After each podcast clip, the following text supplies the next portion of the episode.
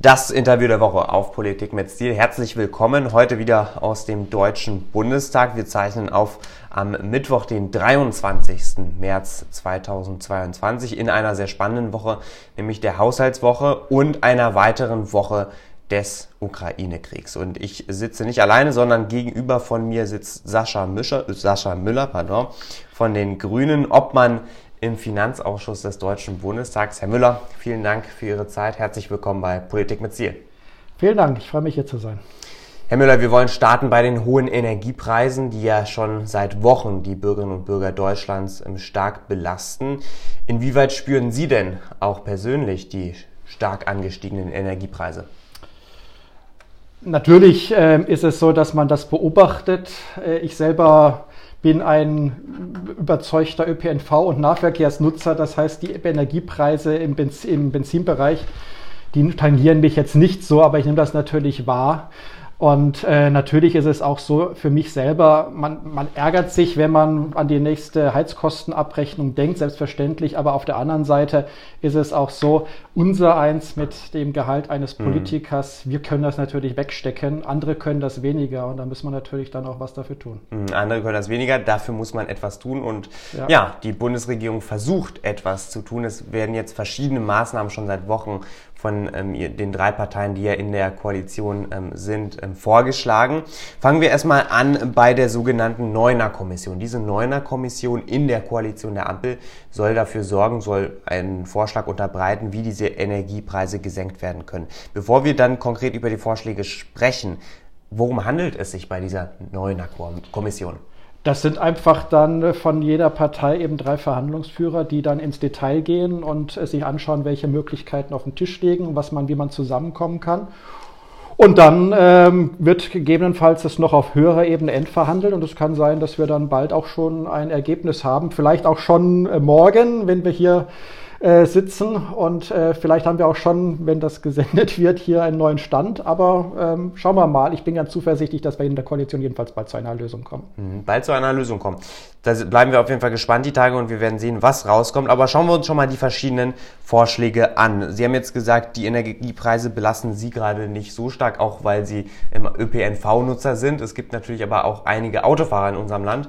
Und ähm, gerade die FDP sieht sich ja dieser Tage als Anwalt dieser Autofahrer. Das könnte man ja schon fast so sagen, denn ähm, der Bundesfinanzminister Christian Lindner war ja der Anführer des sogenannten Tankrabatts. Der bleibt ja weiterhin auf dem Tisch, obwohl starke Kritik von Grünen und SPD ähm, gekommen ist.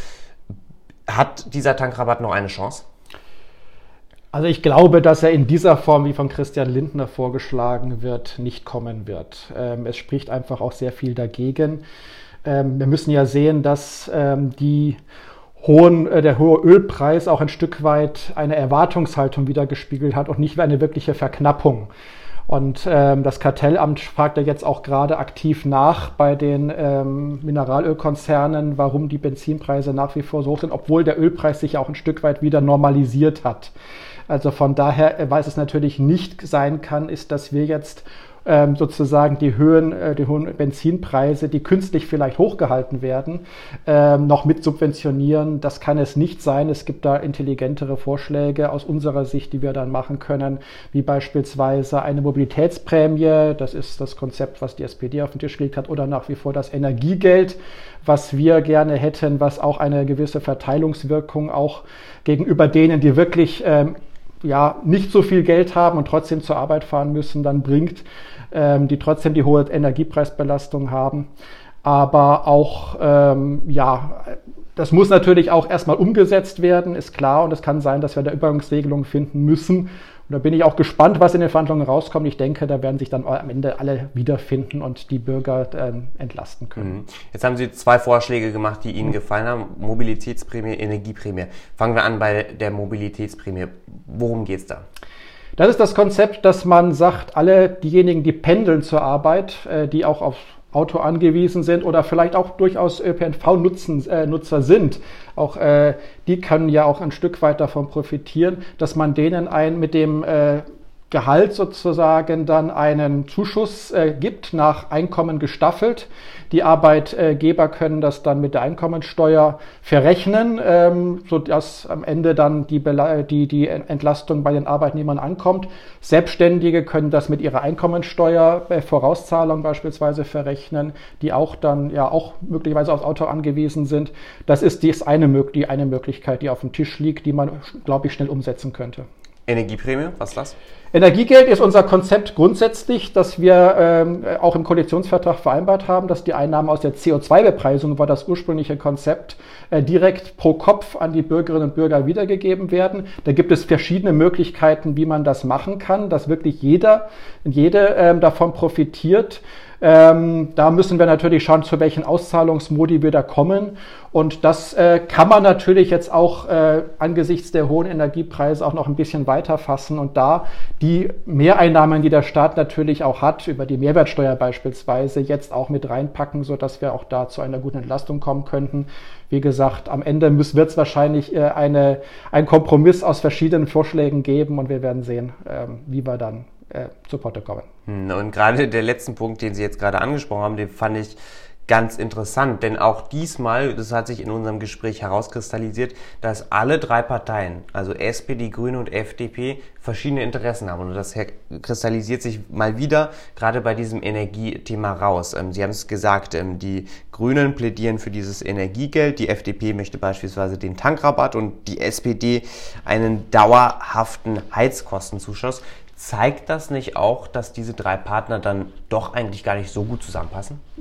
Also wir haben ja dasselbe Ziel, die Menschen entlasten. Und äh, wir haben aber auch äh, schon auf dem Fokus, und das habe ich den Eindruck, dass das alle auf dem Fokus haben, dass es auch zielgenau sein wird, dass es jetzt gerade die entlasten soll, die wirklich äh, sehr unter den hohen Energiepreisen, den Benzinpreisen auch leiden.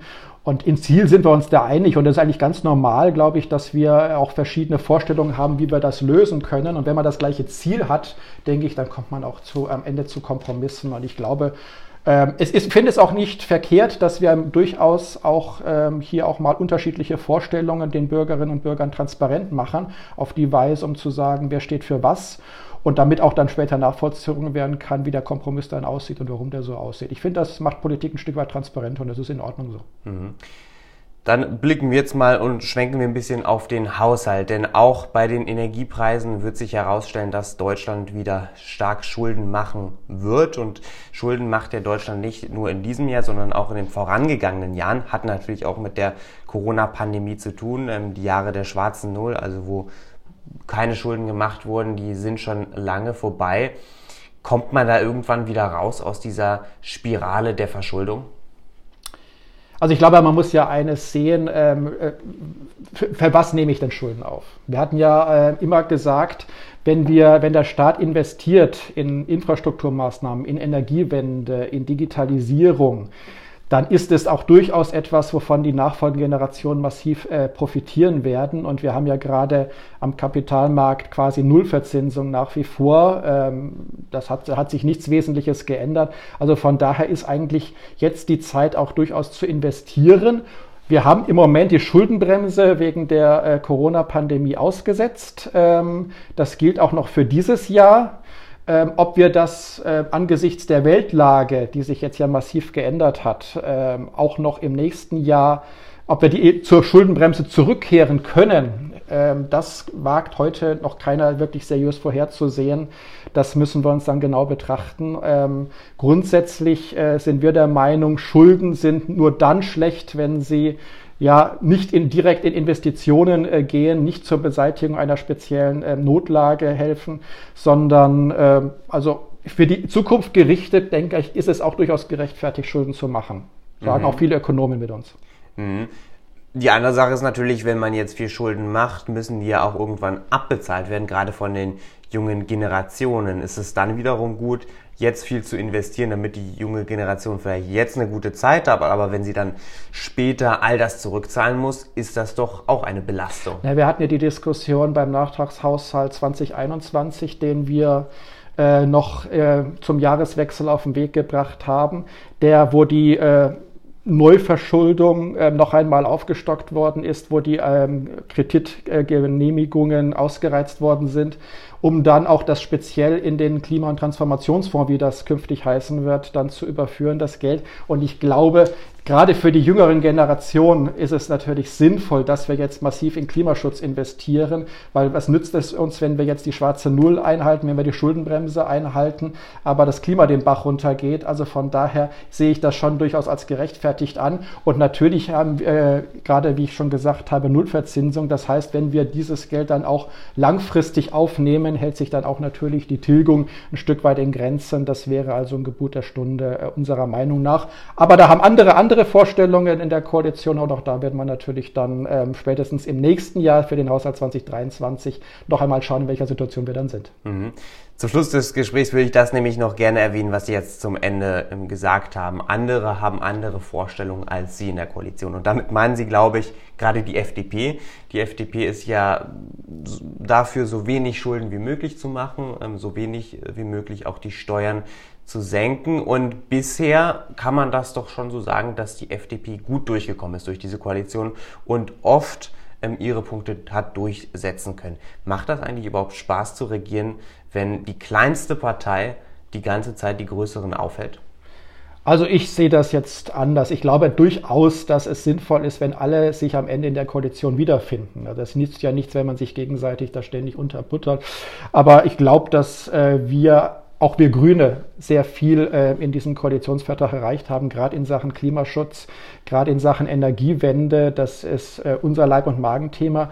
Ich sehe auch, dass unsere Außenpolitikerin Annelena Baerbock gerade äh, ja, mit zur beliebtesten Politikerin wieder aufsteigt, weil sie auch massiv äh, gerade durch die Welt reist und versucht, diese Krise auch zu bewältigen ich glaube, ähm, dass sich am Ende durchaus alle in dieser Koalition wiederfinden. Ich hatte, als ich diesen Koalitionsvertrag zum ersten Mal gelesen habe, beim Weiterlesen immer bessere Laune. Ich erinnere auch daran, dass wir auch Gemeinsamkeit mit der FDP haben, gerade im gesellschaftspolitischen Bereich. Da haben wir auch noch einiges vor uns und ich finde, diese Koalition kann durchaus, äh, wird bestehen, davon gehe ich aus und Gutes noch auf dem, auf den Weg bringen und da wird sich am Ende jeder auch wiederfinden und dann werden wir alle davon profitieren in dieser Koalition. Hm. Aber wie sehr schmerzt es Sie gerade jetzt in dieser Zeit, wo jetzt die Corona-Pandemie wäre ja gerade am Ausklingen, das kann man ja schon so sagen. Die Ampelkoalition hat sich darauf vorbereitet, jetzt ähm, ja einen neuen Politikstil zu entwerfen und ähm, auch den Koalitionsvertrag abzuarbeiten, der ja durchaus andere Projekte vorsieht, als das die Große Koalition hat. Wie sehr schmerzt das, dass man das jetzt nicht machen kann und das Ganze eigentlich ja fast überrumpelt wird von einem Krieg ähm, in der Ukraine? Ja, dass die Agenda sich völlig verändert hat jetzt durch den Krieg, das braucht man nicht drum rumreden, selbstverständlich. Klar, wir äh, sind jetzt gleich in diese Regierung gestartet im Krisenmodus. Äh, das haben wir uns auch anders vorgestellt, natürlich. Aber wir nehmen das natürlich als Herausforderung an. Wir hoffen natürlich, dass dieser Krieg auch bald zu Ende ist, wieder der, die Vernunft sieht, es wieder alles an den Verhandlungstisch zurückkehrt und äh, diese furchtbar, dieser furchtbare Krieg endet. Nichtsdestotrotz ähm, was, was bleibt uns als Alternative? Wir haben diese Regierung, äh, wir wollten diese Regierung, wir sind in der Regierung und wir müssen das jetzt auch, ähm, wir müssen diese Herausforderungen annehmen.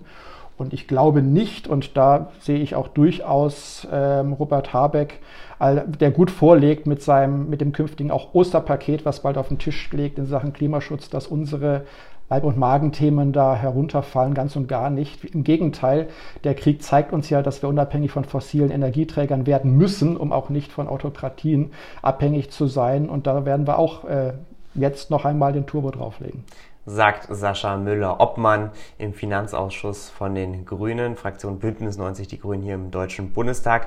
Heute im Interview, im Sonntagsinterview bei Politik mit Stil. Herr Müller, herzlichen Dank für das Gespräch. Vielen Dank.